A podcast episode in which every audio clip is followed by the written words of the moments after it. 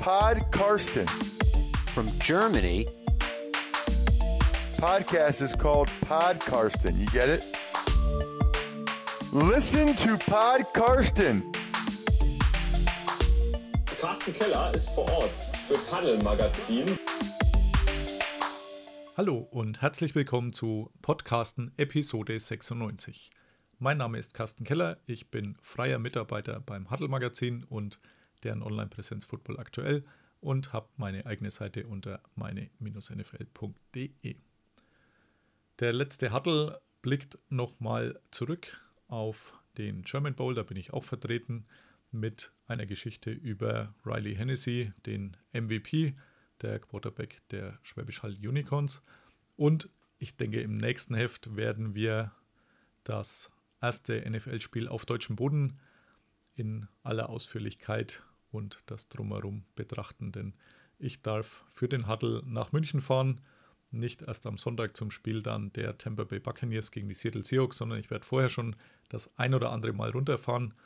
Die Chancen sind groß, wenn ihr das jetzt hört, dass ich schon in München bin, beziehungsweise das erste Mal in München war, denn am Dienstag findet das Flag-Finale statt der Meisterschaft, die zwischen fünf Städten ausgerichtet wurde. Fünf Teams, die sich qualifiziert haben für das Endspiel in München oder das Endturnier, veranstaltet von der NFL in Verbindung mit der Agentur Sport 5, für die auch Daniel Jensen, den ich ja schon ein paar Mal hier auch zu Gast hatte, arbeitet. Und da werde ich dabei sein und natürlich auch für Football aktuell davon berichten. Am Mittwoch früh steht dann das erste Presseevent der Munich Ravens, der ELF-Franchise, auf dem Programm. Da werden sowohl der Head Coach das erste Mal hier zu Gast sein, als auch Sean Shelton, der ehemals Quarterback der Raiders Tirol, der jetzt dann sportlicher Leiter ist bei den Ravens und der GM Sebastian Stolle von der Footballerei, ehemals jetzt der GM der neu gegründeten Munich Ravens. Volles Programm. Am Freitag steht ein Training der Buccaneers noch bei mir auf dem Plan. Da kam eben die Bestätigung, dass ich da auch mit hin darf. Ich werde natürlich auch die Teampubs besuchen, also fünf äh, Kneipen, Hofbräuhaus und ähnliches sind jeweils für ein Team reserviert worden. Und das werden wir uns auch am Freitag anschauen. Das ist, glaube ich, von Donnerstag bis Sonntag sind da jeweils die ja, Stützpunkte, so wie man es auch aus London gewohnt ist, für jeweils ein Team. Also die fünf, die sich die IHMA, die internationalen Home Marketing Rechte gesichert haben. Die dürfen alle hier einen Pub anmieten und dazu ist auch in anderen Pubs und Sportgeschäften viel für die NFL dekoriert worden. Also sehr, sehr spannend. Freue mich schon äußerst drauf. Ich hatte jetzt noch ein paar andere Sachen vorher, aber jetzt ist das München-Fieber voll ausgebrochen und am Sonntag dann das Spiel natürlich Tampa Bay Buccaneers gegen Seattle Seahawks. Can't wait, wie damals Bart Scott von den New York Jets gesagt hat. Morgen geht's los. Also für mich morgen, wie gesagt, ihr, wenn es hört, wird schon soweit sein. Heute habe ich Nico Fanselo wieder zu Gast. Wir hatten ja vor der Saison schon mal die Saisonvorschau gemacht, haben alle Teams durchgesprochen anhand der Over-Under, also der Siegvorgaben, die die Buchmacher für jedes einzelne Team haben, haben wir getippt und auch wer MVP wird, wer im Super Bowl stehen wird, der Coach des Jahres und vieles mehr. Und da machen wir jetzt ziemlich genau zur Halbzeit des, der NFL-Saison 2022 eine ja, Zwischenbilanz, ein Zwischenfazit. Und das ist nicht gerade kurz geworden, das war vorher klar, deswegen geht es jetzt gleich los mit Nico Fanzelo. Listen to Pod Karsten. Ja, hallo Nico, schön, dass es klappt mit unserer Halbzeit der Saison Überprüfung der Tipps.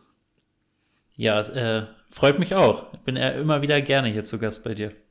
Ja, jetzt haben wir uns ja tatsächlich auch endlich mal live gesehen, live und in Farbe in äh, London, äh, kurz vor unserem Rückflug, wo äh, du dann nach Berlin äh, und ich zurück nach Nürnberg geflogen bist. Und London wollte ich auch noch kurz mit dir anreisen, denn du warst ja dieses Jahr sowohl in Tottenham einmal als auch im Wembley Stadion. Wo gefällt es dir denn tendenziell besser?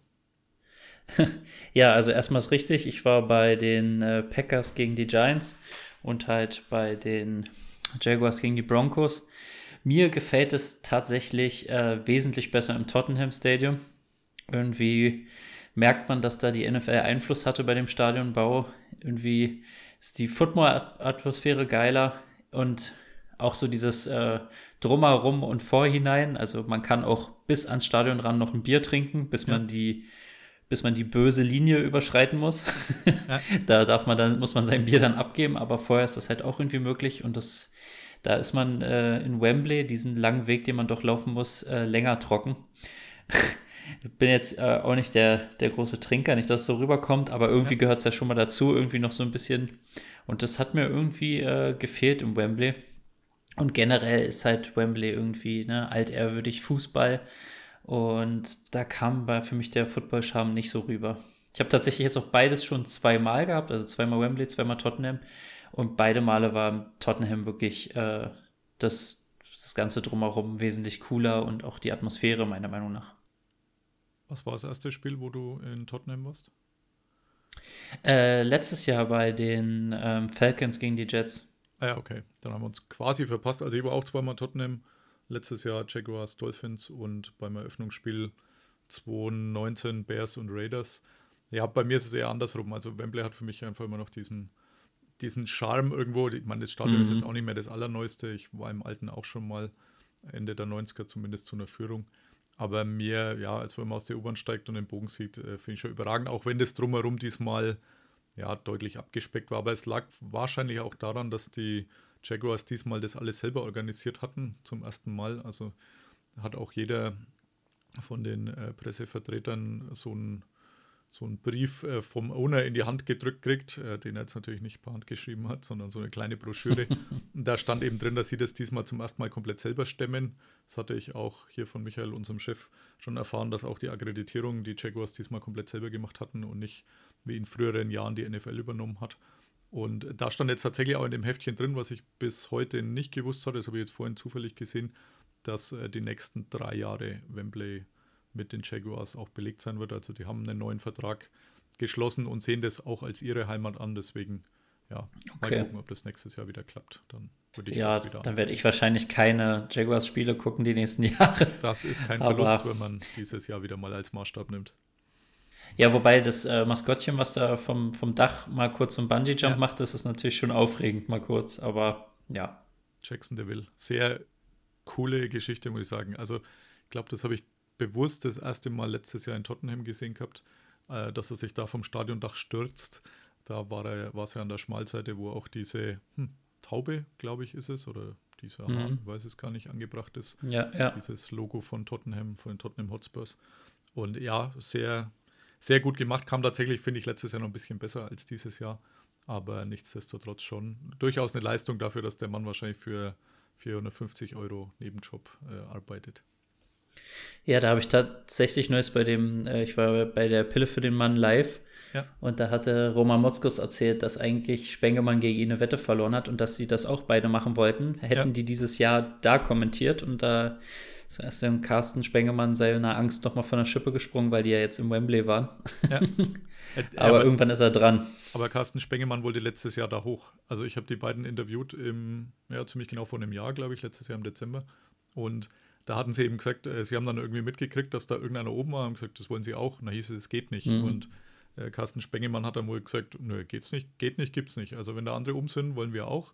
Und dann waren es tatsächlich halt äh, gut angeschnallt zu zweit da oben mhm. äh, beim, auf dieser kleinen Plattform. Und ja, deswegen, Bungie ist natürlich dann schon nochmal äh, drei Hausnummern weiter, muss ich sagen. Also ja, auf jeden allen Fall, Respekt, ja. wer sich das traut. Also meins wäre es jetzt, glaube ich, auch nicht. Nee, meins auch nicht. Okay, dann bleiben wir lieber am Boden und äh, widmen uns unseren Vorhersagen, die wir in der Preview äh, Anfang September was dann getroffen hatten. Nur zur Erinnerung, wir haben ja das Over-Under von den Wettanbietern genommen die Siegvorgabe bei allen 32 Teams, haben dann jeweils getippt, wer wohl mehr Siege einfährt, wer weniger einfährt bei den Teams. Jeder getrennt voneinander vorher, haben pro Conference nochmal zwei ja, Joker in Anführungszeichen, die dann doppelt zählen. Und ähm, dann haben wir auch noch Divisionssieger, Super Bowl-Sieger, Coach des Jahres und etliches mehr getippt. Insgesamt, glaube ich, 16 Kategorien. Da kommen wir dann dazu, wenn es soweit ist. Und am Ende des Jahres, im Februar, am Ende der Saison, wird einer von uns beiden der Sieger sein. Und ja, dann werden wir ein paar Euro spenden und den, den Spross des anderen mit ein bisschen Merch noch ausstatten. Genau. Und vielleicht sollte man an dieser Stelle noch sagen, dass es jetzt nicht immer äh, unbedingt die, die eindeutigste Wahl war, die man getroffen hat, sondern manchmal auch ein bisschen gegambelt hat, natürlich ja. auch anhand der Quote. Genau, wir, wir haben die äh, Quoten dann auch bei den Einzelkategorien genommen und das bringt natürlich dann richtig Punkte, wenn man da mal richtig liegt und nicht immer nur das Niedrigste nimmt. Aber ich glaube, wer die Folge noch nicht gehört hat, kann es gerne nochmal nachhören.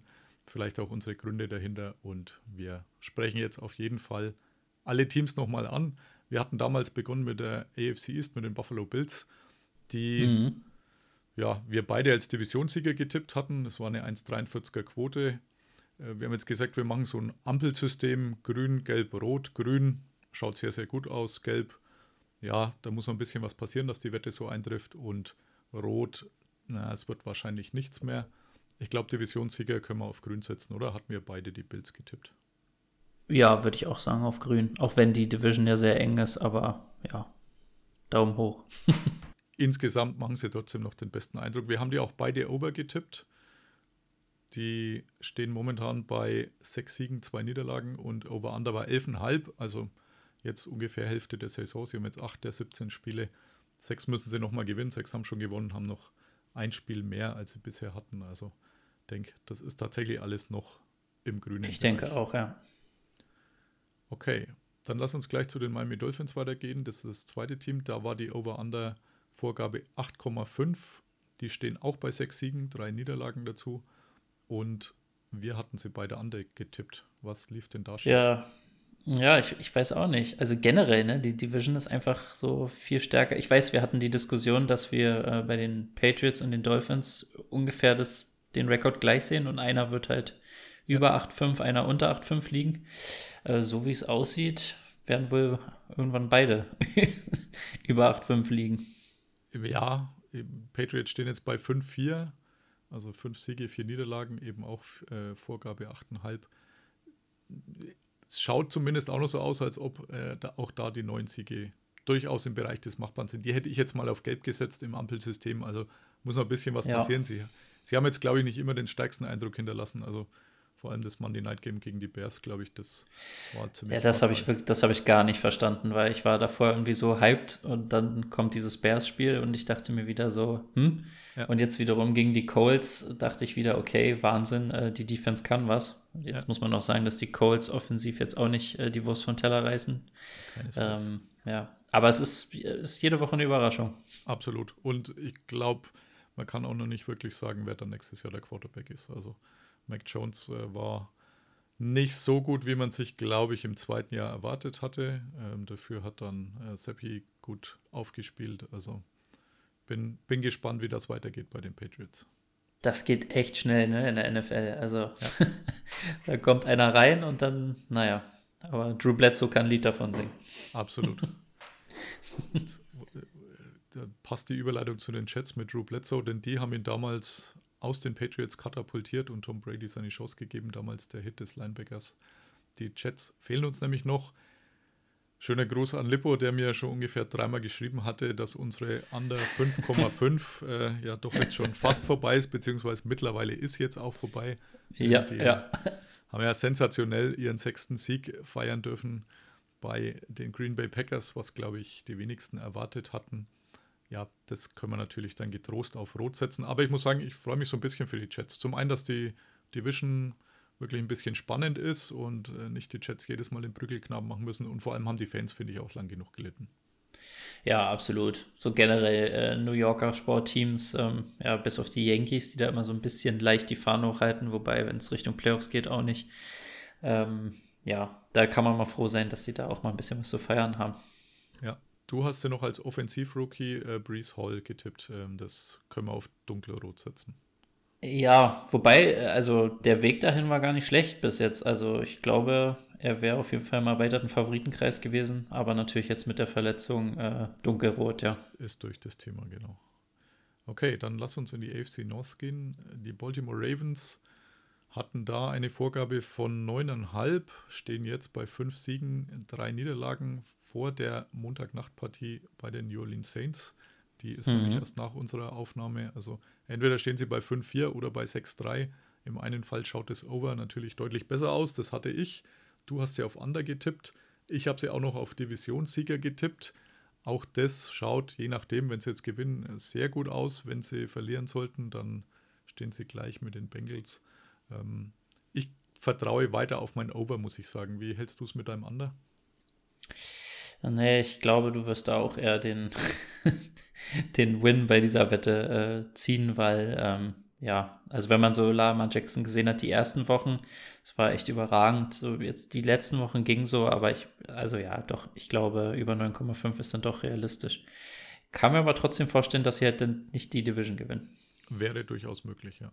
Ich habe da noch als Defensiv-Rookie Safety Kyler Hamilton, der fiel jetzt nicht groß auf. Also zumindest mir Äh, nicht. Ich nee. habe ihn nicht gehört in dem Zusammenhang, dass er womöglich der Offensiv-Rookie, äh, der Defensiv-Rookie wird. Also ich glaube, das Ding ist durch. Wobei es ja auch eigentlich für ihn sprechen kann, ne? wenn man nicht viel von ihm hört. Dann hat er wahrscheinlich auch nicht viel falsch gemacht. Ja, Aber das sicher auch nicht, aber wenn die Highlights fehlen, dann äh, glaube ich, das ist schwierig. richtig, ja. Ja, Dann da muss man sich schon einen Käsehut aufsetzen, Ja, da, genau. dass man Nur da in dann. die Medien kommt. Ja.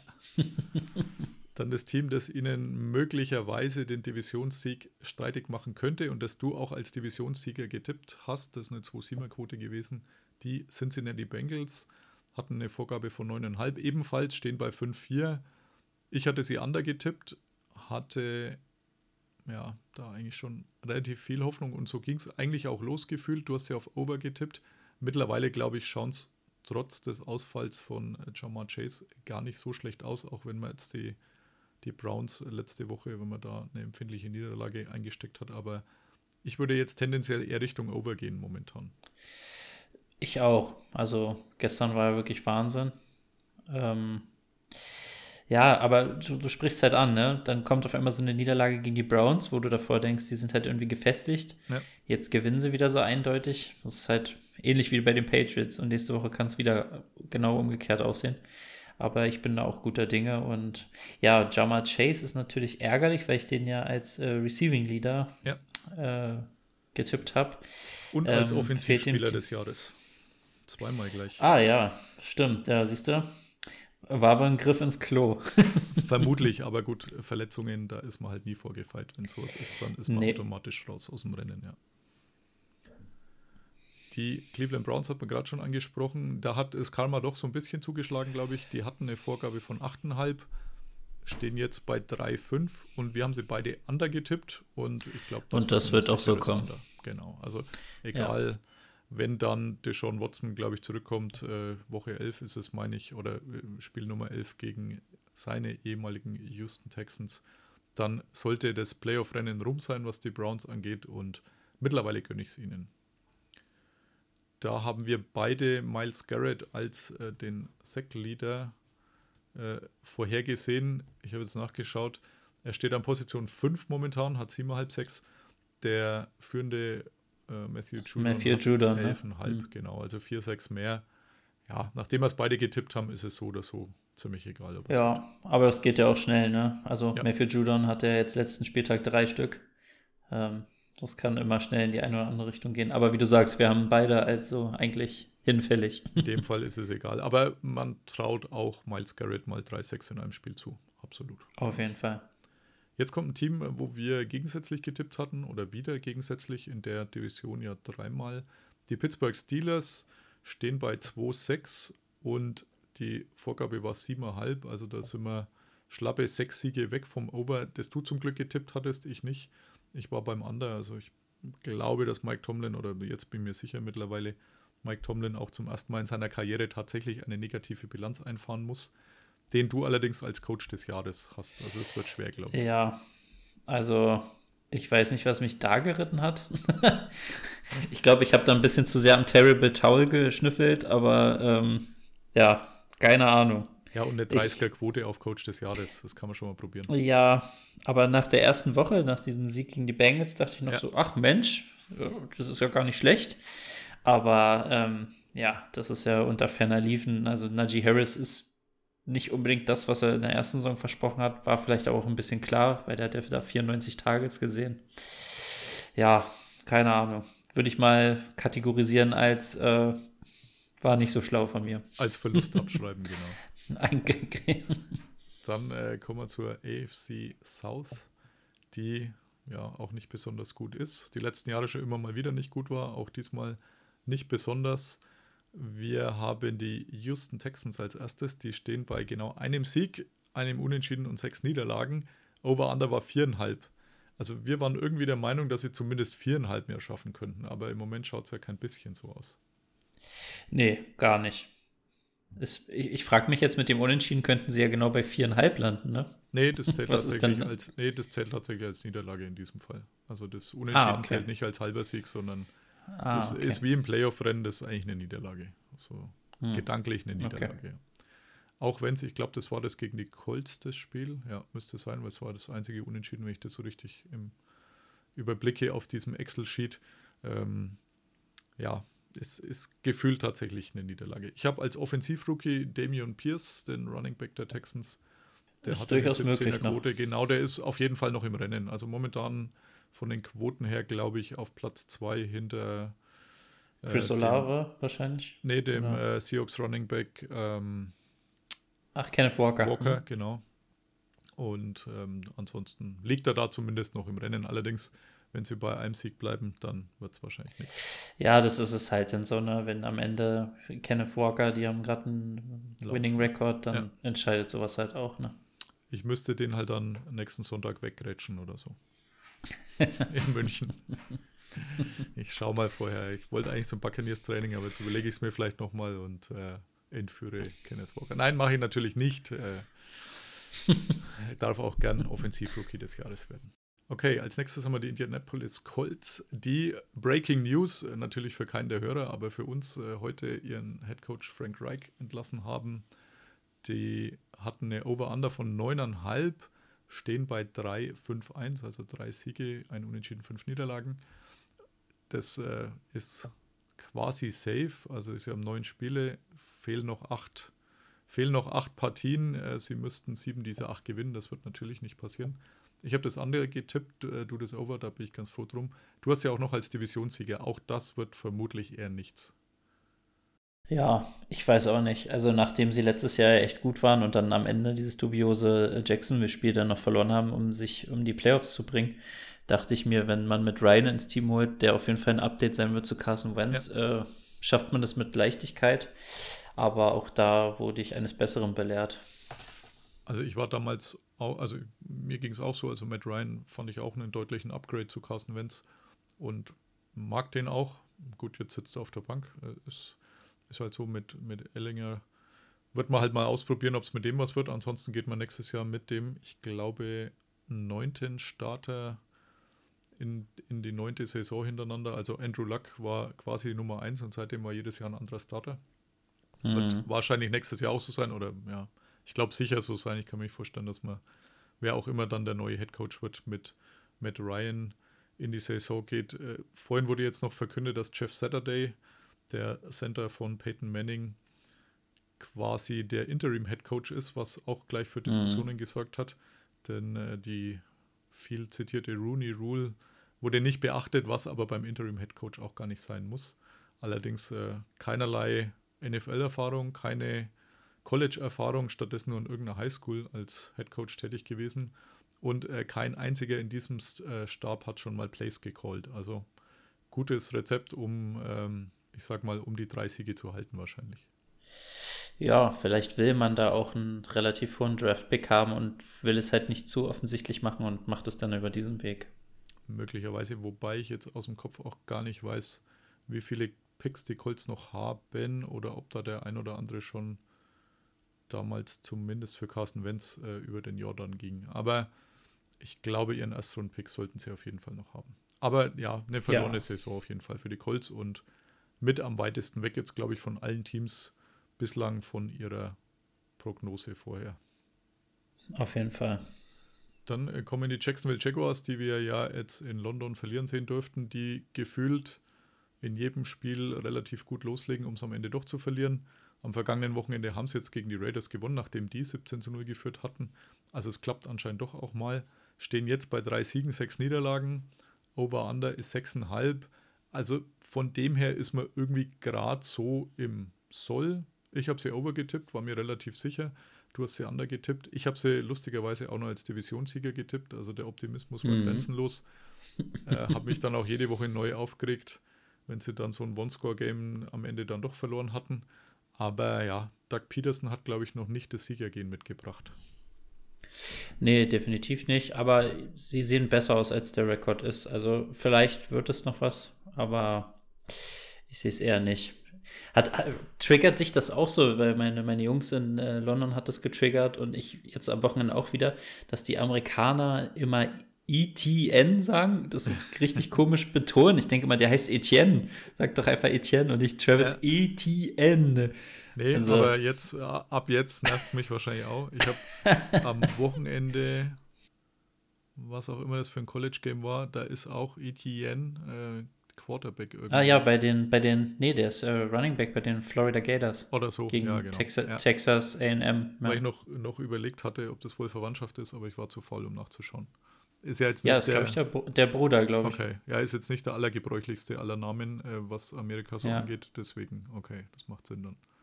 Ja, der hatte ja zumindest ein gutes Game in London und jetzt auch ein gutes Game oder sehr gutes Game sogar im letzten Spiel. Also den hatte ich irgendwo mal als Comeback-Player des Jahres gewettet. Also das schaut tatsächlich noch gar nicht so schlecht aus.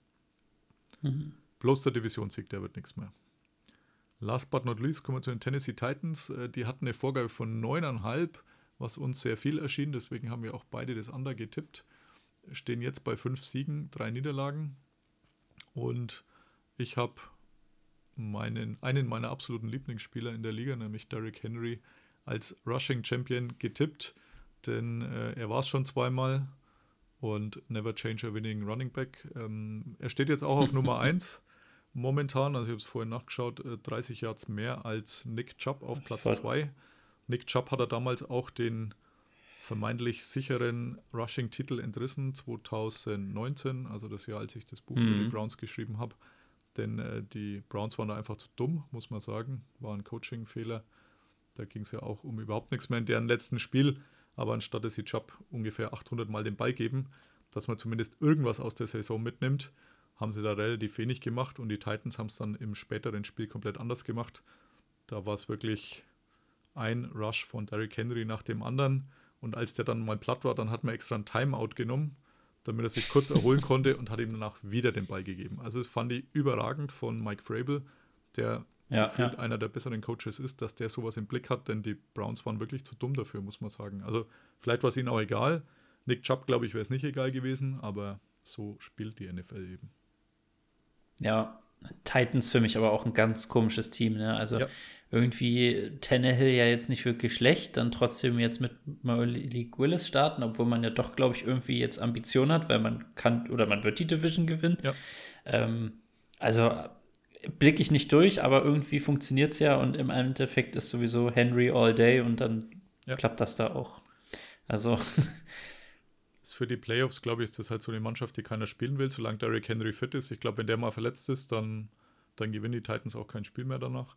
Aber es Mhm. schaut schon, also ich habe auch heute Nacht das Spiel ähm, gegen Kansas City, ja, die zweite Hälfte ziemlich komplett gesehen, nachdem meine Frau aufgestanden ist und ich dann auch wach war. Habe ich gedacht, na gut, schaue ich mir das mal kurz an. Da haben sie dann noch geführt, ich glaube 17-9 zu dem Zeitpunkt.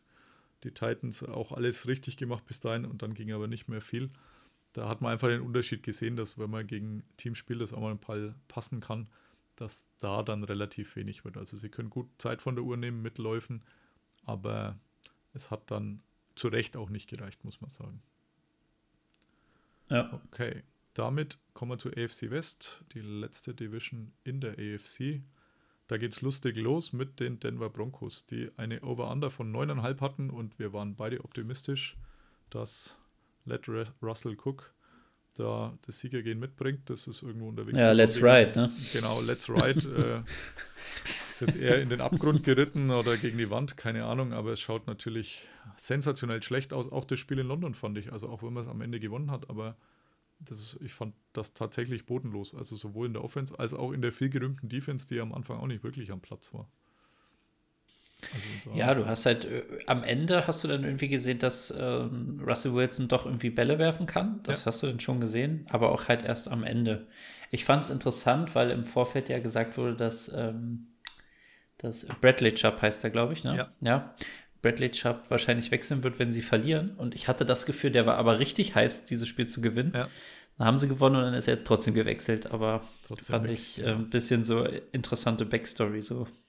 Ja, ich habe ja Bradley Chubb da auch etwas näher begleitet. Der war ja bei uns am Draft in Dallas damals an fünf oder sechs, wo jeder gesagt hat, boah, super, dieses Pass-Rusher-Duo mit Bradley Chubb und von Miller. Also da, da werden äh, die Broncos auf ewige Zeiten eine äh, tyrannisierende Defense haben. Äh, gefühlt waren die dann, glaube ich, dreimal zusammen am Feld gestanden, weil irgendeiner der beiden war immer verletzt.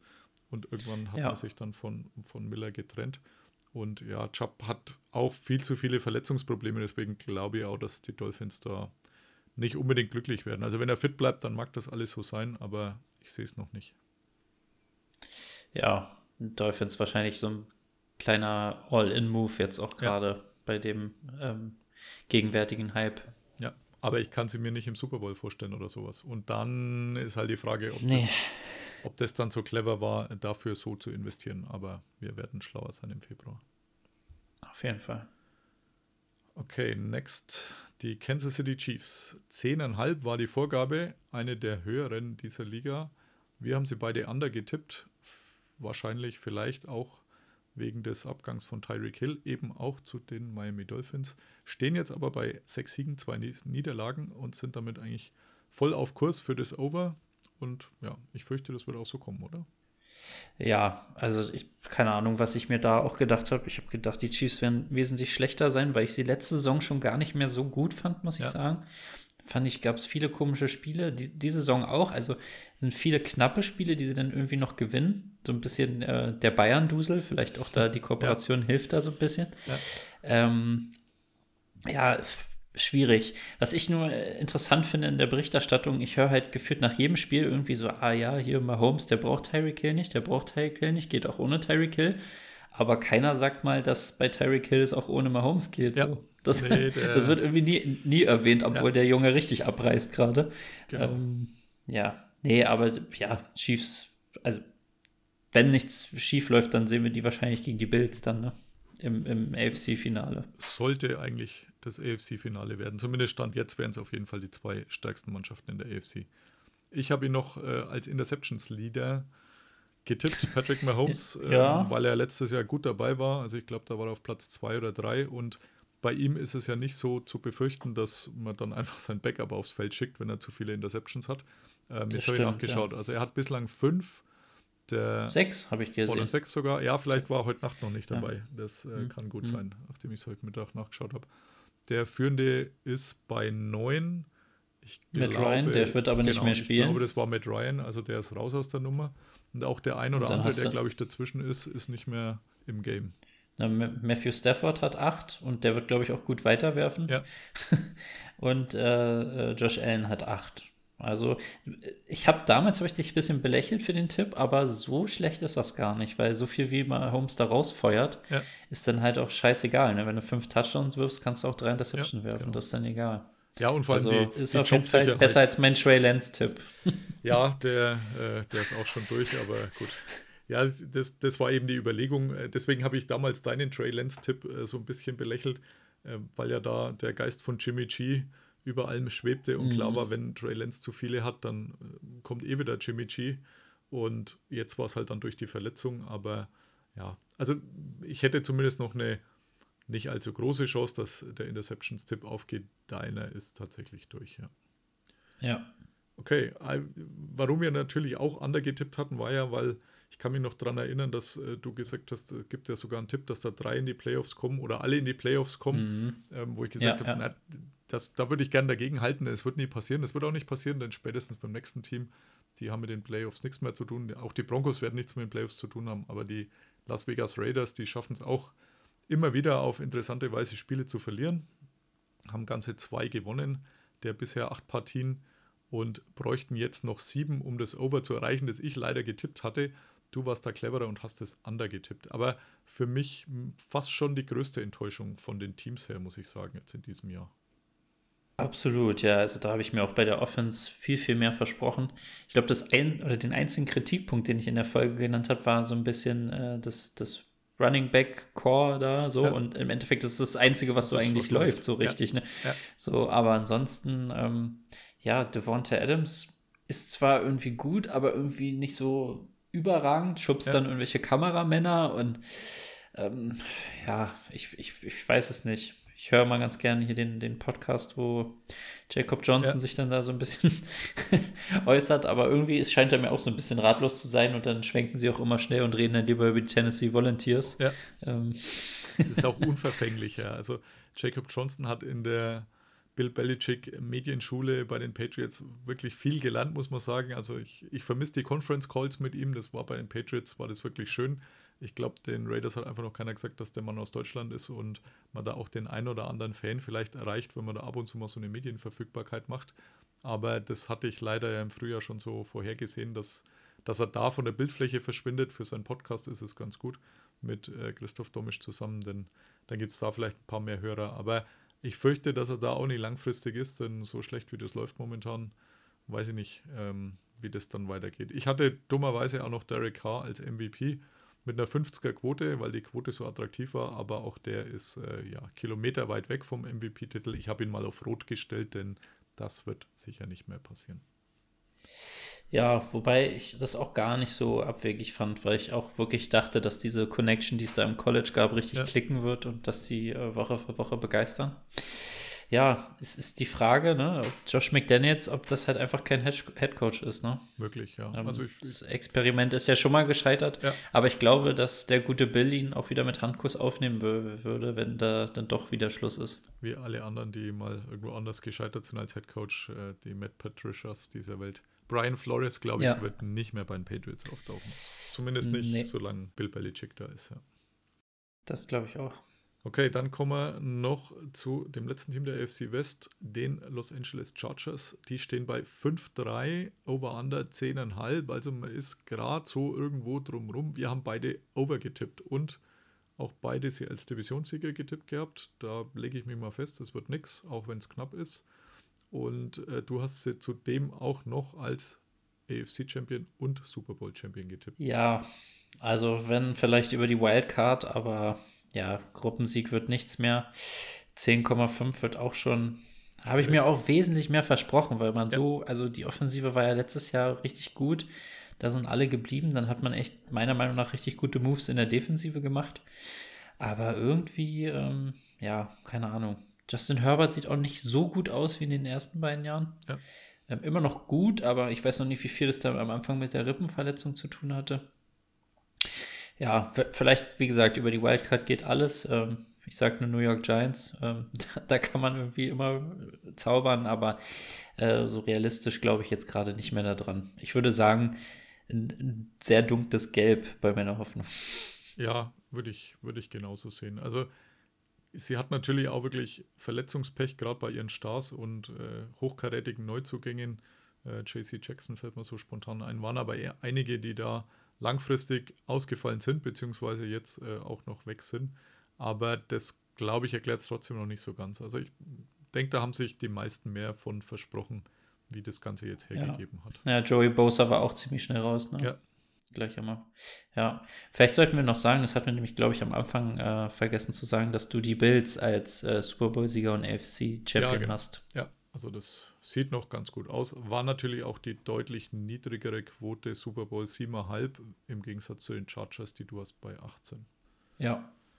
Damit schließen wir die AFC ab, gehen rüber in die NFC und da in, in Anführungszeichen meine NFC ist, denn darf ich ja drei Teams gleich für den Huddle betreuen. Angefangen bei den Dallas Cowboys, da war es Over-Under 10,5. Sie stehen bei sechs Siegen, zwei Niederlagen. Ich habe sie drunter getippt, du drüber und ich habe auch noch CD Lamb als Receiving Leader. Der steht auf Platz, ich glaube 16 habe ich vorhin nachgeschaut, genau, Platz 16 momentan. Ja, es wird schon schwer. Tyreek Hill legt da einfach zu heftig vor. Na, das wird nichts mehr. So, der- das, ja. Ja. Tyreek Hill, der schnellste Spieler, der jemals äh, 1000 Yards erreicht hat, habe ich Okay, noch gestern, gestern mitbekommen. Also hat noch nie jemand so schnell geschafft Ja. in einer Saison. Ähm, ja, das streicht umso mehr, dass er auch Mahomes nicht braucht, genauso wenig wie Ja. Mahomes ihn braucht. absolut. Was jetzt natürlich bei der Bilanz der Cowboys wirklich ja, fast schon überragend ist, dass die Spiele mit äh, Dak Prescott die wenigeren waren, denn der war ja mit Daumen Ja, hoch ja. außer Gefecht gesetzt. Also Ich wollte ja eigentlich schon gratulieren, als Cooper Rush da kam. Ähm, aber der hat auf jeden Fall gezeigt, dass er auch was kann. genau, ein einziges Spiel verloren und ähm, dazu hatte Dak Prescott ja im ersten Spiel gegen die Buccaneers verloren. Das war zu dem Zeitpunkt auch zu erwarten. Also das Auftaktspiel, dass man da wahrscheinlich nicht gewinnt. War noch nicht so zu sehen, dass die Buccaneers deutlich schwächer sind wie im Vorjahr. Deswegen keine Überraschung, als es so losging, aber dass dann Cooper Rush da einen Sieg an den anderen anknüpft, bis er dann seine letzte Partie verloren hat, das war natürlich schon außergewöhnlich. Aber ja, es schaut gut aus für dein Over 10,5 und es schaut auch gut aus für den Defensivspieler des Jahres, denn du hast da Ja. Parsons und äh, der liefert tatsächlich auch immer noch ab. Ja, der macht auch wirklich Spaß, muss ich sagen. Also war ja so ein bisschen ähm, Enfant terrible, hast du ihn, glaube ich, sogar mal äh, getauft, so ein bisschen? Nee, glaube ich nicht. Nee, Nee. ich glaube, okay, dann, ich weiß gar nicht, woher ich das habe, aber ähm, nee, der macht auch wirklich Spaß, muss ich sagen. Irgendwie, der ist immer spritzig, der beißt. Ähm, ja, und der ist ja wirklich polyvalenter in der Defensive. Gefühlt kann der alles spielen. Ja. Ähm, ja, nee, bin ich noch guter Dinge, ja. 8-6 aktuell. Kann was werden. Und muss man halt bei ihm immer wieder betonen, der war ja alles andere als der Wunschspieler der Cowboys. Die wollten damals Ja, genau das hast du gesagt. Es war nicht der Wunschspieler, so. Die, die ja. zwei Cornerbacks, ähm, Horn und weiß nicht mehr, wer der zweite war, die, äh, einen der beiden war klar, dass die Cowboys nehmen und dann Cowboys waren an 10 dran und an 8 und 9 gehen plötzlich die beiden Corner, die sie wollten und dann, Ah, Certain, ne? Patrick Certain? ah, ja genau, dann war der, ja, nach Denver genau, dann war der, der Panik, Panikmodus, dann hat man sich mit den Eagles um zwei Plätze nach hinten getauscht, was ja schon eigentlich undenkbar ist und dann hat man halt Parsons genommen, was auch so wirklich keiner verstanden hat, denn man hatte ja eigentlich schon äh, Jalen Smith und äh, Leighton Vander Esch, aber ja, es hat sich auf jeden Fall ausgezahlt. Smith ist nicht mehr da und Parsons spielt überragend auch als Pass-Rusher, ja. Nee, generell die ganze Defense ist irgendwie, Ja. Macht Bock. Also äh, schaue ich mir echt ganz gern an. Ich habe ja immer noch ein bisschen meine Connection ähm, nach Dallas durch mein Auslandsstudium da. Und ähm, ja, die, äh, okay, die Leute da sind sowieso jedes Jahr hyped. Ja. Und dann kam meist Aaron Rodgers. Ja. Den werden sie, glaube ich, dieses Jahr nicht sehen. Ähm, Aber jetzt diese Woche. von daher. Ja, das stimmt. Da, da kommt der Cowboy, aber ich, ich weiß nicht, ob sie den dann in irgendwelchen Playoff-Konstellationen treffen. Muss man mal schauen. nee, bestimmt nicht. Also da möchte ich mir jetzt festlegen, das wird nicht passieren diesmal. Dann kommen wir zu den New- York Giants. Sicher wie bei den Jets eigentlich eins der überraschenderen Teams. Äh, Wir hatten sie beide Absolut, ja. under 6,5, also sie sind schon bei sechs Siegen, zwei Niederlagen. Ich glaube, den halben Sieg werden sie auch noch einfahren oder den einen, der, der reicht. Aber das, glaube ich, hat wirklich auch in New York wahrscheinlich niemand vorhergesehen. Nee, gar nicht. Ähm, ist natürlich auch mit einhergehend, dass Saquon Barkley halt diese, eigentlich sehr gerade seine Rookie-Saison so ein bisschen nochmal toppt und halt auch gerade fit bleibt. Und Ja. ich klopfe auf Holz, dass es so bleibt, weil der macht auch wirklich richtig Spaß. Und ähm, ja, ich, ich finde nur so ein bisschen, du hast halt Saquon Barkley, das ist halt der Star, aber Daniel Jones ist jetzt nicht so ein krasser Quarterback. Du hast irgendwie keinen so Receiver, wo ich sage, so wow. Nee. In der Defensive, ja, pff, also da macht es echt viel das Team und ich glaube halt der Coach, ne? Also das ist, das scheint so ein Mastermind zu sein, auch Belichick-Schule. Ähm, Ja, also Ja. mit Brian Dable offensichtlich in den Glücksgriff gelandet. Und sie haben auch verdammt viel Glück gehabt, muss man auch sagen. Ich habe etliche Spiele gesehen, absolut. wo man sich da im Nachhinein denkt, wie konnten die jetzt diese Partie gewinnen? Ja, das sieht man jetzt natürlich nicht mehr, wenn man nur auf die Bilanz schaut. Da denkt man, das ist ein Spitzenteam mit 6-2. Aber da waren viele Sachen dabei, wo einfach der Ball dann mal in die richtige Richtung rollt, um es mal so auszudrücken. Und von dem her sind sie wahrscheinlich nicht so gut, wie ihre Bilanz sagt, aber um Bill Parcells äh, zu zitieren, der es andersrum gemeint hat, du bist halt nur so gut, wie deine Bilanz ist und die ist bei sechs Siegen, zwei Niederlagen, also sind sie offensichtlich gut. Ja, also, ja, mit, am, am Ende steht halt der Sieg auf dem Papier, ne? Ja. Dann kommen wir zu dem Team, äh, auf das ich ganz gut gegambelt habe vor der Saison. Es war eigentlich so das, was ich mit Abstand am meisten gewettet habe. Und bisher schaut es auch sehr gut aus, nämlich die Philadelphia Eagles als einziges Team noch ungeschlagen. Ich glaube, als einziges Team schon seit Woche 5 oder 6. Also ich glaube, da hat sich irgendwer noch aus dem Rennen verabschiedet, der bis dahin auch ungeschlagen war. Jetzt stehen jetzt bei 8-0, over under 9,5 Siege, also es fehlen gerade mal noch zwei. Wir haben beides over gewettet. Ich habe sie noch als Divisionssieger und als NFC-Sieger und eben Head Coach Nick Sirianni ja, wenn sie bei zu null in der Bilanz bleiben, dann wird er auch der Coach des Jahres, denke ich. Und du hast, wie du sagst, noch das Eisen im Feuer mit Jalen Hurts, 30er Quote als MVP und der spielt bisher auch gut. Nicht so überragend, aber gut, äh, sehr gut sogar, aber da kann man nicht meckern. Ja, also da ist so ein bisschen, ne, dieser AJ Brown Trade, Ja. der wird vielleicht sogar als einer der besten Trades so der, der also wenn es so bleibt, ne, das, wir Ja. reden jetzt von einer Saisonhälfte, aber der ist auf jeden Fall im oberen Drittel so von dem, woran ich mich erinnern kann und ähm, ja, du siehst, der, der hilft, der hat auch nochmal Smith gepusht und ähm, ja, auf einmal funktioniert auch das Running Game mit Sanders ganz gut, ähm, der findet auch die Endzone. Ja. Ähm, ja, nee, also da, da kann es echt weit gehen. Hätte, hätte ich nicht gedacht. Ähm, ich kann mich da an so eine geile Pressekonferenz mit Siriani erinnern, mit irgendwas, äh, der Samen muss wachsen und man muss die Pflanze nur gießen und Ja. was er da irgendwie erzählt hat. Und ich glaube, dafür wurde er auch gerade auf NFL-Memes ganz schön gebasht, aber anscheinend wächst die Pflanze. Ja, also für mich war der Punkt, wo ich dann wirklich das äh, stark das Wetten angefangen habe, auf sie eben dieser AJ Brown Trade äh, beim Draft äh, während der ersten Runde, weil da hat man halt einen fertigen, etablierten Receiver, egal wen man von den Rookies holt. Da ist immer die Ungewissheit, ob der auch so abliefert, wie er am College abliefern konnte, ob das so vom System her passt. Und ja, da hat man halt den Erstrunden-Pick ausgegeben und den ist AJ Brown auf jeden Fall wert. Und das Absolut, ja. eindeutig ein Glücksgriff und wie du sagst, Devonta Smith auch davon nochmal profitiert. Er war letztes Jahr schon gut in seinem Rookie-Jahr und mit den zwei Waffen plus dann eben dem sauguten Running Game mit Hurts, der auch selber mal läuft und Miles Sanders. Aber auch die Defensive ist gut. Also es ist wirklich bisher, es ist nicht so, dass die jedes Team in Grund und Boden spielen, aber sie sind einfach auf Dauer des Spiels wirklich besser wie der Gegner. Also ich finde, es war jetzt kein Spiel, zumindest von denen, wo ich mir so spontan dran erinnere, wo man danach sagt, naja, das war jetzt aber ein absolut glücklicher Sieg. Wie das vielleicht eben bei den Giants bei Nö. zwei, drei Spielen Ja, war, ja. sondern es war dann nachher immer so, dass man sagt, ja, die bessere Mannschaft hat gewonnen. Vielleicht jetzt nicht mit, mit riesigem Abstand, aber es war die bessere Mannschaft und es geht so in Ordnung. Ja, ist auch äh, irgendwie witzig, ne? Vor zwei Jahren gab es immer diese Bilder von diesen äh, Mülltonnen, die irgendwie weggeweht wurden und meinte immer, das ist das Playoff-Rennen in, Ja. der- in der NFC East. Und jetzt hast du da drei Teams, die ähm, gerade positiv dastehen.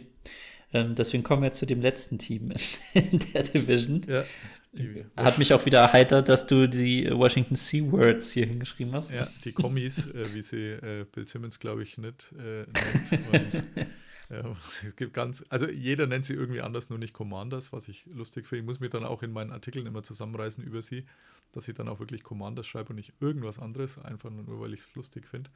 Die äh, gefühlt hauptsächlich abseits des Spielfelds von sich reden machen. Also Dan Snyder kommt nicht aus den Schlagzeilen. Vielleicht verkauft er es jetzt dann doch mal oder ist gezwungen zu verkaufen. Jerry Jones hat da so eine Andeutung gemacht, dass er, dass er zwar sehr viele Assets hat, sehr viele Besitztümer, aber im Cashflow hapert es etwas und deswegen kann er seine Schuld nicht so direkt zahlen. Ja, es bleibt Mhm. zu hoffen, dass er irgendwie aus der Nummer rauskommt. Äh, für die Fans bleibt vor allem zu hoffen und er dann weg ist. Und ja, sie sind jetzt zwar letzter in der NFC East, aber mit einer mehr als respektablen Bilanz von vier Siegen, fünf Niederlagen. Das gegen die Vikings gestern hätten sie eigentlich dank der zweiten Halbzeit auch gewinnen müssen, sage ich mal. Das hat man ein bisschen fahrlässig hergegeben. Siebeneinhalb war die Vorgabe. Da ist man noch drunter. Wir sind äh, oder ungefähr drunter, geht so drum rum. Wir haben auch beide Under getippt. Ich denke mal, gegen die anderen drei wird es schwierig in der Division. Da hat man noch ein paar Spiele. Deswegen, ich glaube auch, dass dieses Under eintrifft. Aber ja, vielleicht eben 7, 10 oder so. Ja. Ja, ich glaube auch, dass es, dass es drunter bleibt. Taylor Heinecke begeistert. Äh, gestern kam dann auch äh, vorm Spiel ein äh, Tweet. Da wurde im Stadion Werbung gemacht für Dauerkarten nächstes Jahr. Ähm, Mhm. Geworben hat man mit Taylor Heinecke und nicht mit Carsten Wentz, der verletzt ist. Aber ich wäre jetzt alles andere als überrascht, wenn Carsten Wentz tatsächlich dann auch nach einer Saison wieder entsorgt wird und langsam irgendwo sich dran gewöhnen muss, dass er womöglich doch nur noch Backup ist und nicht mehr mehr. Ja. Wobei es mich echt, also Taylor Heinecke ist super, wie man sieht, aber mich hat es echt gewundert, dass sie nicht Sam Howell getestet haben, weil ich Mhm. mir so dachte, bei Tyler Heinecke wussten sie halt, was sie kriegen. Ja. Und ich glaube jetzt nicht, dass sie jetzt in der Saison noch dachten, sie gewinnen den Super Bowl. Und dann dachte ich schon, dass man irgendwie Sam Howell erstmal testet. Ähm, haben sich aber gegen entschieden. Vielleicht ist der im Training nicht so dolle oder keine Ahnung. Hat mich auf jeden Fall ein bisschen gewundert. Na, ich kann mir vorstellen, dass es noch kommt, wenn man dann endgültig raus ist. Jetzt, wenn man gestern gewonnen hätte, was ja im Bereich des Möglichen war, dann stehst bei 5-4. Bist zwar immer noch letzter in der Division, aber mhm. musst noch sowas wie Optimismus verbreiten. Sollte man jetzt noch zwei Spiele verlieren und stehst bei 4-7, dann kannst du natürlich mal Holl ausprobieren. Also ich glaube mhm. auch, dass das tatsächlich dann passieren wird. Dann gehen wir in den Norden. Die Chicago Bears. Von uns als das Team mit der schlechtesten Bilanz getippt, beide. Mhm. Over under 6,5. Wir waren uns sicher, es geht runter. Und ja, sie stehen jetzt bei 3,6, aber gefühlt sind sie gar nicht so schlecht, wie ihre Bilanz aussagt. Also zumindest ab und zu nicht so schlecht, oder? Ja, das stimmt, ja. So, hast du ja vorhin schon angesprochen, gegen die Patriots irgendwie einen guten Sieg geholt. Ja, ähm, ja kann da auch immer in beide Richtungen gehen. Justin Fields kämpft da, glaube ich, so oder zeigt jetzt gerade so, dass er auch nächstes Jahr der Starter sein will. Ich glaube, darum ging es jetzt auch so ein bisschen in der Saison. Ja. Ähm, der gibt auf jeden Fall alles. Und ja, aber das ist wirklich, glaube ich, echt ein Coinflip, ob die jetzt da noch die 6,5 schaffen. Ich glaube es fast nicht. Kann mir vorstellen, dass es 6 werden. Mhm. Ähm, ja, ich würde sagen, Under ist immer noch der, der bessere Tipp. Ja. Aber schlechteste Bilanz wird meiner Meinung nach nicht eintreffen. Nee, also jetzt, wenn ich da in der NFC eben sehe, wer da zum Beispiel als nächstes kommt, die Detroit Lions stehen mhm. bei zwei Siegen, sechs Niederlagen. Auch da war es sechseinhalb. Ich habe mich äh, wieder mal vom Hardknocks Hype anstecken lassen. War mir sicher, dass auf jeden Fall sieben Siege werden. Die zwei Siege waren ganz nett. Also jetzt hat man ja beim großen Rivalen, zumindest aus Lions Sicht, ich glaube, die Packers lächeln eher so, das ist so der, der große Bruder, der da nur ein müdes Lächeln über den kleinen, aufmüpfigen äh, Bruder übrig hat. Aber aus Lions Sicht hat man beim großen Rivalen jetzt gewinnen können am Wochenende. Steht aber halt trotzdem bei 2-6 und 6,5 war Over-Under. Also mein Over wird nicht mehr eintreffen. Also da glaube ich, können wir sicher sein. Das glaube ich auch, ja. Da wird, glaube ich, jetzt schon äh, mit CJ Stroud oder Bryce Young geplant ja. für die nächste Saison. Du hast Aiden Hutchinson als Defensiv-Rookie. Ich glaube, das ist, äh, ist auf jeden Fall ein besserer Tipp wie mein Kyler Hamilton, sagen wir es mal so. Und ich glaube, der liegt. Ja, ist ein besserer Tipp, aber ja, aber wiederum, wenn du siehst, wie äh, Source Gardner gehypt ist, plus halt Jets irgendwie ja. gerade und die, der, die Käsehut-Aktion, sowas äh, ist ja da auch immer alles irgendwie dabei. Und äh, Tariq äh, Woolen von den, ich hoffe, hoffentlich richtig ausgesprochen, von den Seahawks äh, macht es auch ganz gut. Ja. Ich glaube, es wird schwieriger. Hutchinson hat jetzt eine Interception gehabt, das war natürlich ganz gut. Hat auch schon äh, ein paar Sacks. Ja. Also er ist, er ist auf jeden Fall noch in der Verlosung drin, aber ich glaube, am Ende wird es nicht reißen. Okay. Ebenfalls so diese, diese, diese Sache mit dem äh, Rekord dann am Ende, ne? Und wenn dann mit zwei, drei Siegen da nur da bist, dann ist es auch schwer, irgendwie sich da als Defensiv-Rookie äh, of the Year zu verkaufen. Wenn es dann wieder mit dem First Overall-Pick da stehst, schon wieder mal. ja, ja. Gut, dann kommen wir zu den Packers. Äh, da eine der meiner besten Tipps, glaube ich, 10,5 war die Vorgabe. Ja, stehen, ja. stehen bei drei Siegen, sechs Niederlagen. Ich habe sie under getippt, du hast sie over getippt äh, ja, die gehen auf jeden Fall drunter. Also bräuchten jetzt noch acht Siege in ihren acht Spielen. Das wird sicher nicht passieren. Ich glaube, das ist tatsächlich die weiteste Diskrepanz jetzt gewesen zwischen ja. Vorgabe und äh, tatsächlichem Stand. Also die sind einfach bodenlos und äh, denkst du, dass Aaron Rodgers in den Sonnenuntergang reitet nach diesem Jahr dann doch endgültig? Ja, ich glaube, er hat jetzt so oft irgendwie da verlangt, dass da was passiert. Da ist nichts passiert. Jetzt ist er selber auch mal, würde ich sagen, nicht dolle. Nee. Äh, drei Interceptions am Wochenende. Plus, das hat mich sowieso bei Rogers schon immer gestört, wenn man so ein bisschen ne, mit, ihn mit Brady vergleicht und so. Da habe ich immer, keine Ahnung, Brady hat auch mal den Kopf runtergemacht, hat mal Tablets geschmissen oder sonst was. Hat aber irgendwie gepusht und hatte so diesen Willen. Und bei Rogers habe ich so ein bisschen jetzt das Gefühl gehabt, der dachte so, ah komm, fuck it, so, äh, lasst mich alle in Ruhe. Ähm, ich verdiene hier 40 Millionen, dann äh, spiele ich jetzt hier so ein bisschen rum. Und da habe hab ich so ein bisschen den, den absoluten Willen vermisst, so die letzten Spiele auch irgendwie da noch was wirklich zu reißen. Ich habe so ein bisschen das Gefühl, er hat sich schon damit abgefunden, dass das jetzt irgendwie scheiße wird. Und gefühlt schmeißt er ja auch seine Mitspieler unter den Bus, was jetzt Brady so in der Genau, Art ja, das, das, das, also. Das geht halt auch gar nicht so, ne? Irgendwie so, ja, da sollten mal irgendwie andere Leute spielen und so. Also, das ist schon, ähm, ja, charakterlich äh, schwach, würde ich sagen. Ja, also gefühlt hat er es in den letzten drei, vier Jahren geschafft, dass er mit jedem Jahr unsympathischer wurde. Und bei mir hat er jetzt einen Tiefpunkt erreicht mittlerweile. Also ich glaube, auch viel mehr geht nicht, es sei denn, er fängt jetzt abseits des Felds noch irgendwelche Sachen an, die gar nicht gehen. Aber ansonsten muss ich sagen, ja, ist er bei mir jetzt, äh, darf er gerne in Sonnenuntergang reiten und es reicht, reicht dann auch. Wem es noch nicht reicht, sind die Minnesota Vikings, die überragend bei 7-1 stehen. Wenn man die Spiele nicht gesehen hat, ähm, würde man sagen, das ist eines der besten Teams der Liga. Over-Under waren 9,5, also brauchen nur noch drei Siege. Wir haben sie auch beide over getippt. Wir haben sie beide als Divisionssieger getippt. Du hast ja Mhm. auch noch als NFC-Sieger getippt. Ja, und du hast, du hast dafür Cousins als äh, Touchdown-Leader. Genau, der ist aber nur auf Platz 9 Drei- momentan mit 13, genau. Ja, 13 hat er, ja. Ja, das wird, glaube ich, schwer gegen Mahomes und Nee. Allen und Barrow sich am Ja. Ende. Also Mahomes hat Und ich hab dafür noch- Ja. Ja, ich habe dafür noch Cook als Rushing Leader, was auch, glaube ich, schon hinfällig ist. Das wird auch nicht passieren. ja, ich habe Cook auch Der steht bei als, 608. als Offensivspieler des Jahres, genau. Also äh, wird beides vermutlich nicht eintreffen, würde ich jetzt mal sagen. Nee, Ähm, glaube ich auch. Hast du die Spiele, also ich habe tatsächlich, ich glaube, drei oder vier Spiele von ihnen gesehen, unter anderem das äh, London Game, ähm, als man ihnen den Sieg aufgezwängt hat, gefühlt. Ja, ja, ja. Und äh, jetzt eben auch gegen die Commanders, ähm, wenn da ein halbwegs kompetentes Team da steht, dann verlieren sie auch das Spiel. Und das war jetzt ja doch in mehreren. Jetzt weiß ich nicht mehr, sie hatten noch irgendein Spiel, wo ich meine, der gegnerische Quarterback raus musste. Da hatte ich dann auch stark auf sie getippt. Das haben sie dann auch irgendwie mit Ach und Krach gewonnen. Also mich haben sie bisher überhaupt nicht überzeugt, auch wenn sie jetzt bei 7-1 stehen. Aber das wäre für mich so ein Team, erste Runde Playoffs, wo ich sicher auf den Gegner tippen würde. Okay. Ja, du hast schon recht, war vieles knapp. Ähm, London war ja der Doppeldoink von den Saints. Ähm, ansonsten hat äh, Kirk Cousins wieder gezeigt, Primetime kann er nicht, weil das Ja. war genau die eine Niederlage Ja. gegen die Eagles. Äh, ansonsten glänzt er ja gerade oberkörperfrei im, im Jet nach Hause mit den Ketten seiner Mitspieler.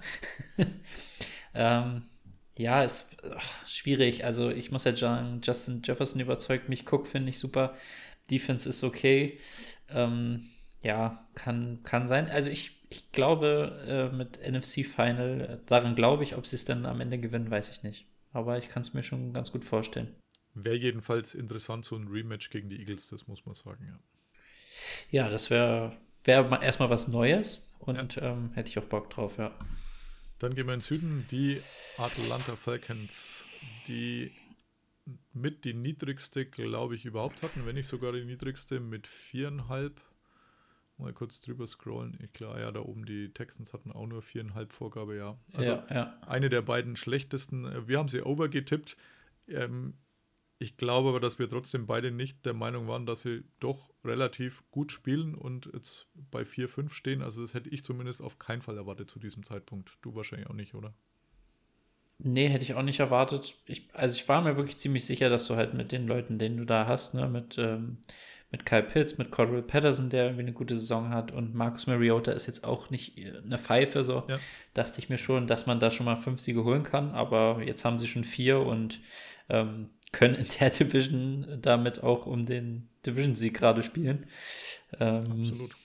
Ja, Ja, von daher, ähm, ich bin ein bisschen erschrocken, wie wenig Kyle Pitts denn doch gefeatured wird, weil das ja eigentlich so, würde ich mal sagen, ist eigentlich der Star ist und eigentlich so mit der Tight End, den ich als ehesten noch als Wide Receiver sehen würde. Ja. Ähm, keine Ahnung, ob das noch kommt. Ähm, mein Fantasy-Team wünscht sich das, aber es geht ja auch so. Also, ja. Ich wollte gerade sagen, ich glaube, alle Fantasy-Owner sind schon verzweifelt mit ihm, denn die ersten Wochen war's, war er quasi unsichtbar oder zumindest jetzt relativ wenig ähm, gefangen, zumindest gemessen an dem Hype und dem, was alle Fantasy-Experten so vorhergesagt hatten, dass jetzt in diesem Jahr der absolute Durchbruch kommt, gerade weil ja auch Calvin Ridley dann gesperrt war und als Nummer 1 Receiver ausgefallen ist und sonst ja fast niemand da war. Also äh, Ja, Drake, ja. Drake London noch als Rookie, aber vorhin schon mal gesagt, mit Rookie ist es trotzdem immer schwierig, ob der im ersten Jahr gleich so zündet. Und da war eigentlich schon die einhellige Meinung, dass Kyle Pitts da wirklich Bäume ausreißt. Das hat er lange Zeit nicht getan. Jetzt ähm, mittlerweile ist es ein bisschen besser, glaube ich. Aber da haben sie wahrscheinlich mehr mehr von erwartet. Mhm. Okay, dann gehen wir zu den Carolina Panthers, die schon ohne ihren Headcoach dastehen. Vorgabe war 6,5. Wir haben auch beide Under getippt. Sie stehen bei zwei Siegen, sieben Niederlagen und ja, gefühlt eins der sichersten Under. Denn also, dass da jetzt irgendwo noch fünf Siege rumkommen, kann ich mir überhaupt nicht vorstellen. Nee, kann ich mir auch nicht vorstellen. Ist auch wirklich äh, uninteressant. Ich glaube, die wird man auch ein bisschen nach hinten schieben, bis die nach Deutschland kommen, weil die gerade, glaube ich, sehr uninteressant sind. Und jetzt switcht man wahrscheinlich wieder den Quarterback zu Baker Mayfield, der jetzt aber auch irgendwie gezeigt hat, dass er jetzt auch da in einem neuen Team nicht wirklich klasse ist. PJ Walker ist okay, aber halt auch kein, kein Starter auf, auf lange Sicht. Ähm, ja, mich, mich hat gewundert, dass man jetzt nicht noch äh, Burns zu guten Draft-Picks irgendwie Ja. gemacht hat. Ja, McCaffrey hat man, da hat man noch ein bisschen Kapital rausgeschlagen. Aber nee, also die Panthers stehen auf jeden Fall auch wieder vor einem Unbruch, Ja. den man ja eigentlich schon äh, einleiten wollte. Jetzt muss man ihn halt nochmal einleiten.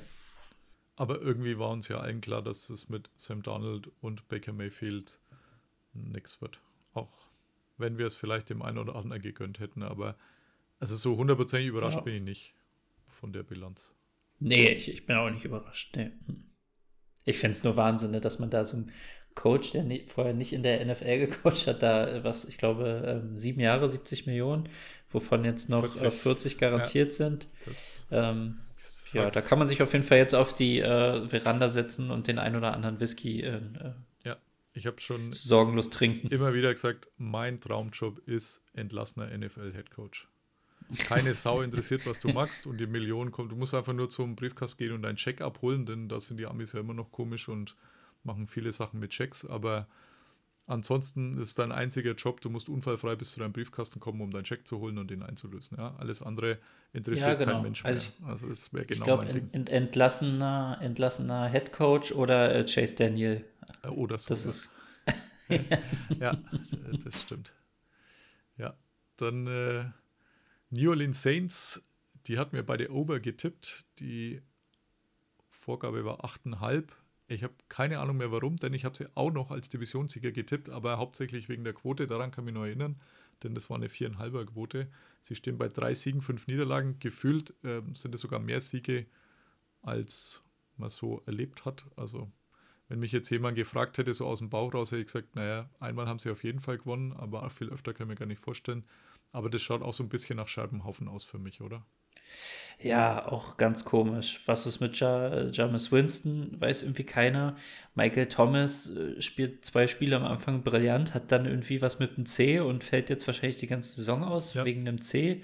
Andere spielen mit gebrochenen Schultern und mit Bänderrissen, da ist irgendwie der C. Also ganz, ganz komische Truppe irgendwie. Ich bin sowieso immer nicht so der Saints-Sympathisant und ja, ich habe tatsächlich dachte ich so als Division-Sieger, ja, kann ganz gut sein, irgendwie mit Camara und so, aber nee, ganz, ganz komische Truppe.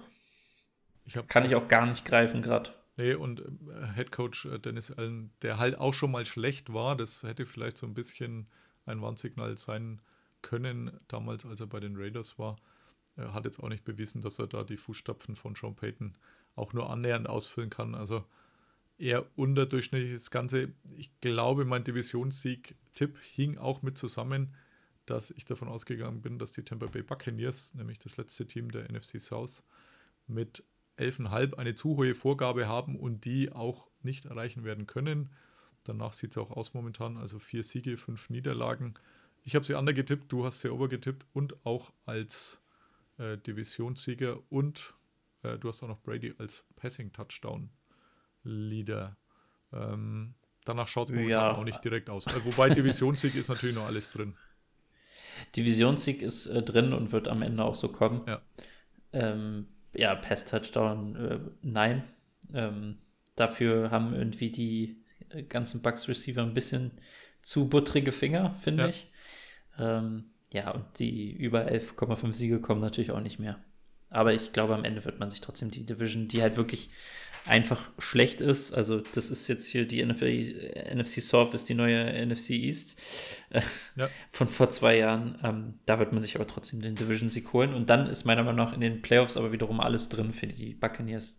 Ich kann mich dunkel daran erinnern, dass tatsächlich äh, damals auch die Saints, meine ich, mit einer negativen Bilanz mal in die Playoffs gekommen sind als Divisionssieger vor puh, sieben, acht Jahren und dann, ich glaube, in Seattle verloren hatten. Ah, weiß ich nicht mehr so ganz genau. Oder waren es die Saints halt? Also Ne, war die- auf, die, waren auf jeden und- Fall schon mal schlecht. Oder Seattle als Seattle als mit einer Ja, negativen Seattle unter Hessel, Hessel, Hasselbeck. Ja, also es ist auf Mit jeden Fall- Hasselbeck und dann haben sie sogar die erste Runde gewonnen. Genau, also die Eltern. Und die Commanders waren vor zwei Jahren äh, Genau. in, Ja, mit aber die- negativ die gegen ersten- die Bucks dann. Die ersten waren in dieser Partie, aber die Eltern werden sich erinnern und dürfen mich gern korrigieren. Das äh, aus den hintersten Ecken meines äh, Gehirns äh, rausgeholt. Also ist auch hier vorstellbar, dass tatsächlich der Divisionssieger eine negative Bilanz hat. Momentan die beiden führenden Ja. Atlanta und Tampa Bay, beide bei 4 und 5.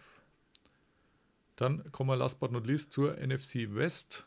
Die Arizona Cardinals, 8,5er Vorgabe. Puh, einer von uns beiden hat sie overgetippt. Ich weiß nicht mehr, warum ich das getan habe. Und stehen bei 3-6. Gefühlt sind es auch keine drei Siege gewesen, habe ich irgendwie so den Eindruck. Das bisschen, was ich für ihn gesehen habe, war alles andere als überzeugend. Und ähm, wie sehr meinst du, dass man die Vertragsverlängerungen von Kingsbury und Kyler Murray schon bereut? Kyler Murray glaube ich nicht, weil man einfach, glaube ich, nichts Besseres gerade auch kriegen Ja, blieb- konnte. Wobei ich da auch schon kri- kri- kritisch war mit dem Vertrag ähm, und auch diese ganze Chose damit, er muss irgendwie sich so und so viel Videostunden angucken Ja. und äh, sonst was. Also das fand ich alles sehr komisch.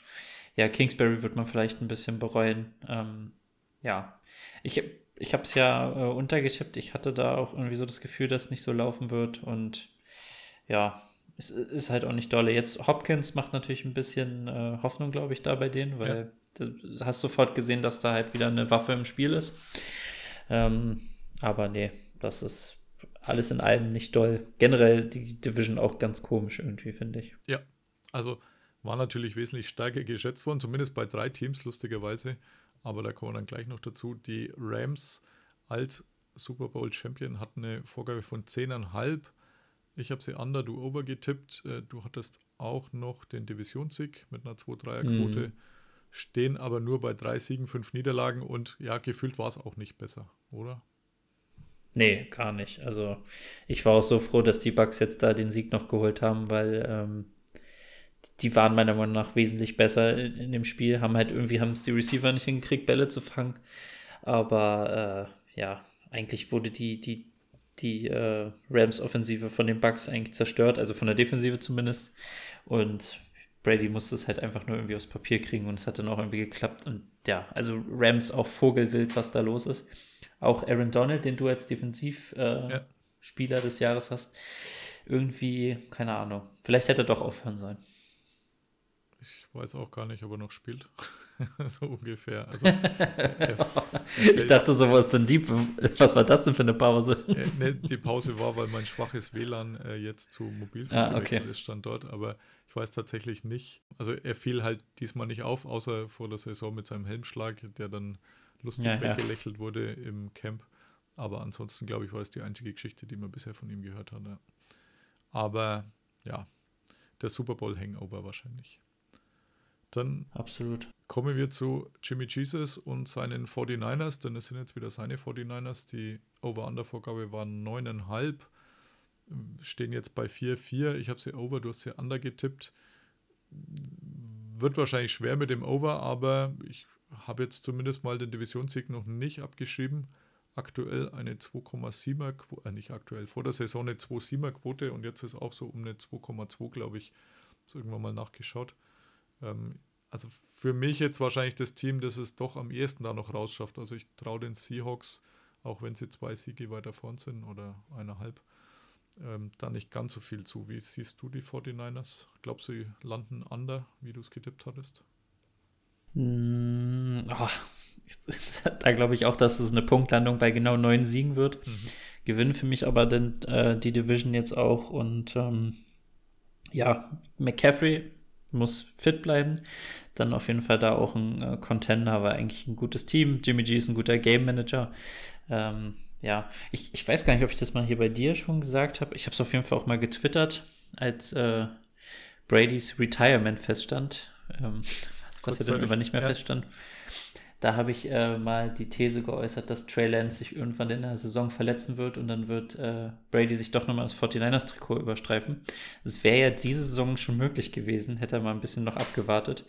Ähm, aber deswegen jetzt die These, wir sehen auf jeden Fall Brady nächstes Jahr dann im 49ers-Trikot. Es, es wäre tatsächlich nicht möglich gewesen, denn äh, das hatten die Buccaneers damals betont, als er in Ruhestand ging und äh, so die leisen, ah, zaghaften okay. hm. 49ers-Gerüchte hm. aufkamen dann haben die Buccaneers gesagt, ja, ja, es kann schon sein, dass er wieder spielt, aber nur bei uns, denn er hat ja noch einen Vertrag. Also der ruht ja nur mhm. und ähm, ja, ja. Okay. Also zumindest wäre es nicht ohne Gegenleistung gegangen, sagen wir es mal so, ja. Okay, last but not least, dann eine der, wenn nicht sogar mit die größten, ja, vielleicht die Giants noch. Also für mich auf jeden Fall eine der größeren Überraschungen oder für die meisten wahrscheinlich Over-Under. Ja, auf jeden Fall Geno Smith ist auf jeden Fall die Überraschung, ja, würde ich sagen. Genau. Ja. Also äh, für mich war ja klar, dass da Drew Lock der Starter wird, der auch nichts ist. Also nicht auch nichts ist, sondern der nichts ist.